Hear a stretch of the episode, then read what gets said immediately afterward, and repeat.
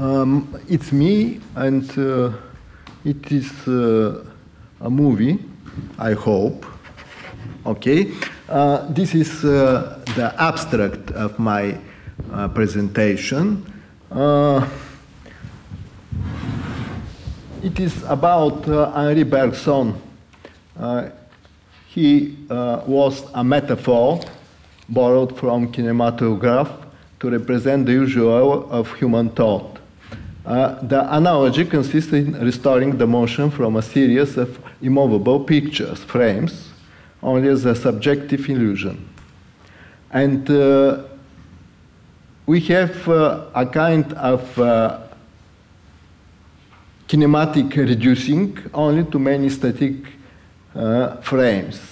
And Louis de Broglie, 1925, uh, used the same idea, and uh, he uh, won the Nobel Prize in Physics, 1929.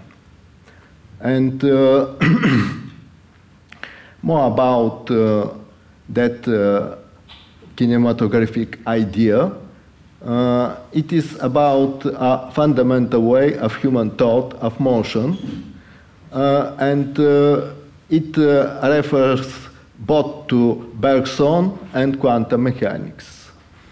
Uh, it is a way to be represent motion by frames, and this is my references. And now, in more details, uh, this is three works in quantum mechanics, the letter 3-1, and uh, a few key terms, uh, Bergson, Broglie, continuity, kinematographic method of thought, discreteness, motion, equivalence of decreased continuous motion, ontological ground of kinematograph, and uh, continuity, smoothness. And of course, in uh, it is wave corpuscular uh, duality. And now the thesis. Uh, there is a hide, hidden uh, base in kinematograph. It is not only illusion, but it is a way uh, to be taught uh, motion as a series of discrete frames. So uh, that ontological base uh, means that uh, the kinematograph is a kind of uh, realization, uh, technical realization of a philosophical idea. And this is maybe represented by the, this picture, we have continuous motion, uh, which is represented by series of uh, frames, kinematographic frames. But my thesis is that this uh, ontological equivalence, not only an illusion, which is the uh, common opinion. Uh, but of course, uh, uh, there is a psychic mechanism for merging those frames. So illusion is a fact, but it is only on the surface. The base is a, an ontological equivalence of uh, discreteness and continuity. And So the psychic and psychological mechanism is not to be refuted. It exists, but it is not the base of kinematograph. The base of kinematograph is a, a philosophical one in essence. And uh, so the success of cinema not is a success of an illusion, but is a success of a philosophical idea. uh, and now about the historical and philosophical ba background. Uh, of course, Bergson is uh, connect is connected uh, to Kant's uh, concept concepts, particularly of transcendental subject. So it is a kind to be uh, seen uh, time and motion in a transcendental way, because this is not the proper uh, task of uh, Kant. It is uh, the contribution of uh, Bergson. and the equivalency of discrete smooth motions refers to the concepts of infinity of mathematics uh, and philosophy and theology, theology, the foundation of mathematics, and thus to the consistency and completeness, and the reformation, reformulation of all physics in terms of information theory. Uh, and now the, we have uh, to return back to the kinematographic art to reinterpret it, it by the, uh, on the base of that uh, idea. Uh, so, uh, cinema as both art and techniques is an embodiment of this back background and horizon. And uh, one can uh, touch that idea in kinematograph. And now a few possible objections. Uh, maybe the thesis seems to be too speculative, philosophical, and it refers to the magic of cinema, which is, is not a rational notion. And it it replaces uh, uh, uh, an illusion which takes place. Uh, now, about the first objection, uh, a kind of counter, counter objection, a comment. Uh, the thesis is intendedly speculative and philosophical. of course, it admits only philosophical formulation, uh, and uh, the sense of the word kinematograph addresses a record of motion, uh, questioning about the relation between record and motion. And uh, uh, it is the tradition of Henri Bergson. And now about uh, the second objection, it addresses mystic feelings such as the magic of cinema. Uh, it is only a me metaphor, uh, magic of cinema. It is uh, not really used in the uh, explanation of uh, the thesis. it is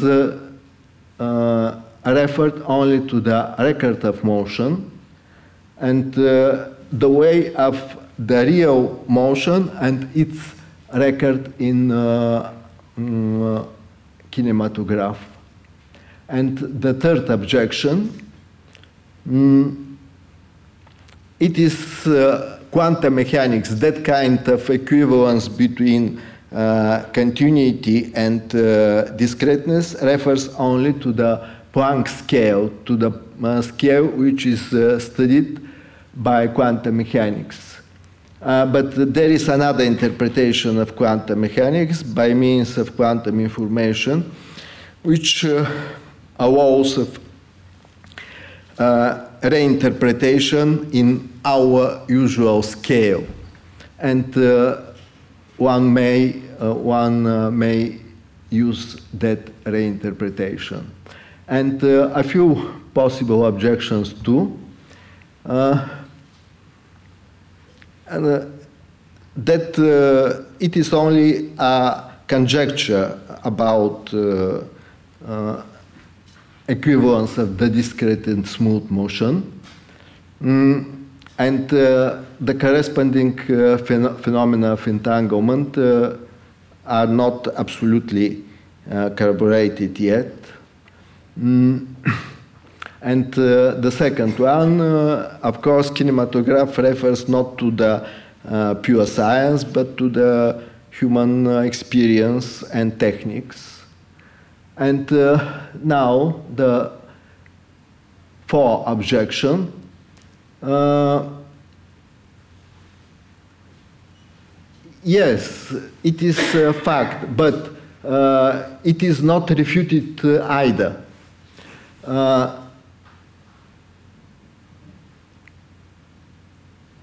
And uh, it is uh, consistent logically to quantum mechanics and to many other branches of uh, sciences.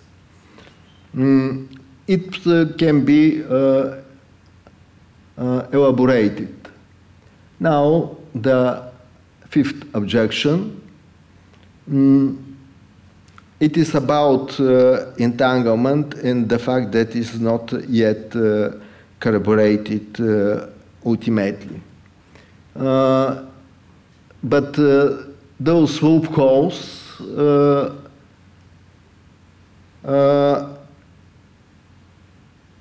are gradually closed.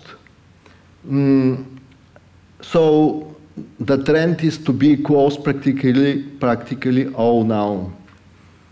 And uh, the sixth objection uh, that uh, the kinematograph art and techniques belongs to, the, to human practice, not to the uh, pure science. Uh, uh, yes, it is absolutely true. there is a kind of gap between science and human practice. Uh, but uh, one can uh, bridge them by a kind of philosophical bridge. there is a kind of ontology ontological identity between that kind of uh, human practice and art and uh, science.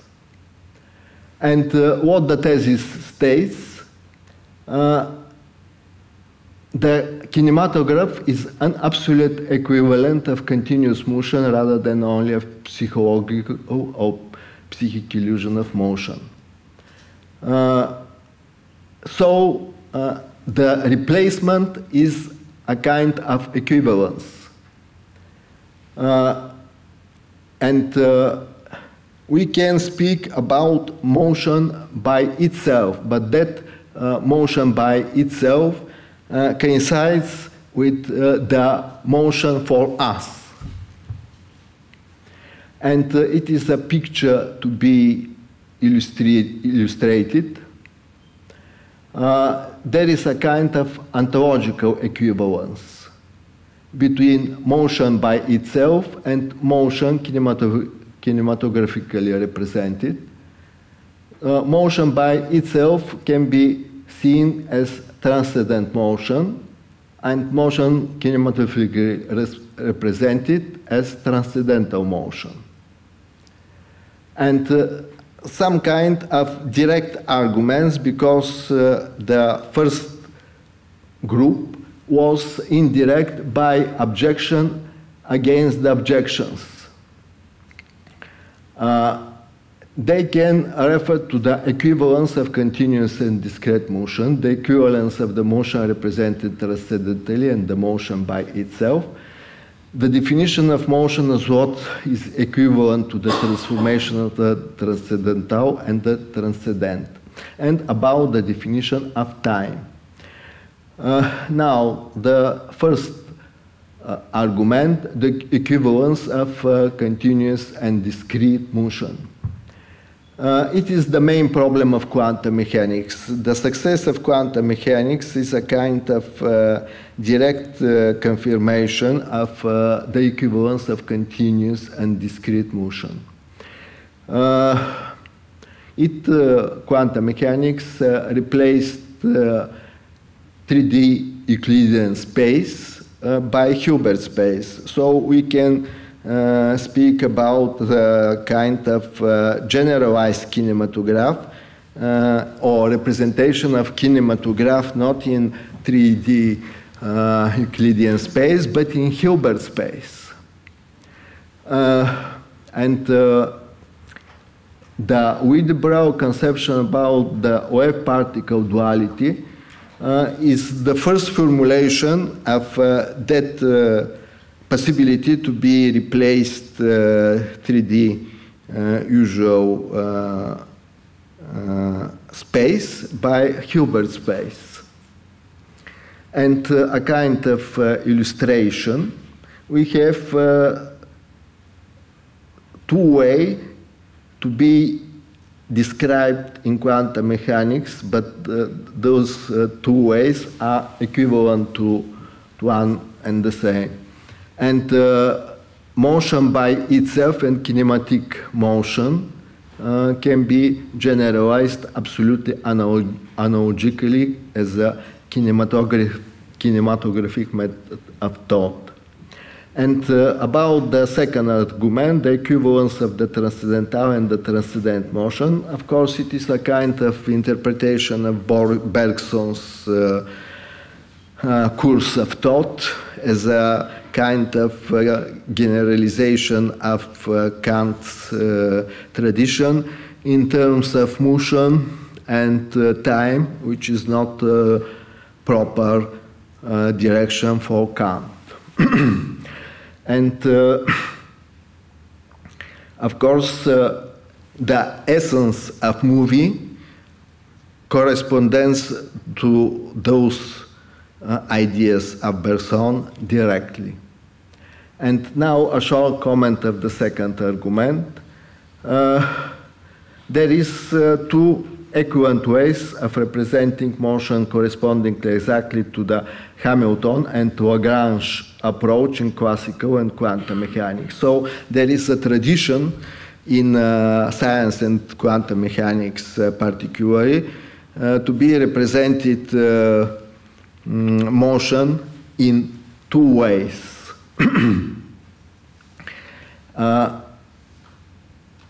and uh, it is a way to be think, to be taught uh, continuity in terms of discreteness, uh, just as kinematograph uh, does.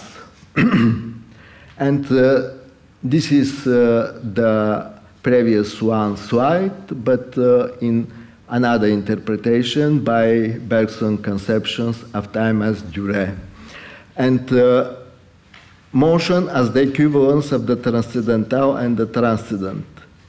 Uh, there is uh, a kind of uh, um, mathematical confirmation of the coincidence of both uh, if uh, one uh, can think about transcendental, transcendental and transcendent in terms of uh, quantum mechanics, which is, of course, is a scientific theory, not a philosophical one. Uh, it uh, means that uh, it's possible model and reality uh, to coincide. There is some uh, dogma that reality and model should be uh, mismatched.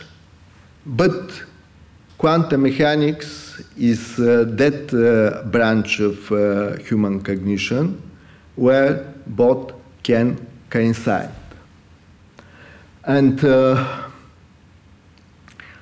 it uh, can be referred even to Hegel's dialectic conception of motion, understood are slightly different. Mm, now, we have uh, the theorem in quantum mechanics, uh, which uh, can be interpreted uh, as coincidence of model and reality, and this as uh, coincidence of transcendental and transcendent as a definition of motion. It is a kind of special and new definition of uh, motion as uh, coincidence uh, of uh, the transcendental and the transcendent. It is possible in, the, in Bergson's tradition and uh, his way to be transcendentally represented motion and time. And uh, there is some kind of uh, mathematical uh, arguments in uh, favor of the same position. Uh, time can be uh, represented as a, a, parameter, as a variable which relates to each other, continuous and discrete. And Now, the kinematograph means a kind of uh, divideness uh, in uh, series of frames, and uh, it is uh, usually uh, meant as a kind of illusion, but maybe its essence is another, to be represented continuity and continuous motion as a, um, as a series of uh, immovable frames. And there is some mathematical arguments in the same uh, direction, which are represented here. Uh, it uh, refers to way to be unify a multiplicative group and additive group uh, by means of Hilbert space and uh, uh, interpreting Hilbert space as that unifying. And uh, conclusions, uh, the basis of kinematograph is not an illusion. It has a deep and hidden uh, ontological and uh, properly philosophical basis which uh, conditions its success. And uh, we have uh, some uh, confirmation of that approach in quantum mechanics, especially in Broglie's conception of uh, wave particle uh, duality. And that's all. Thank you.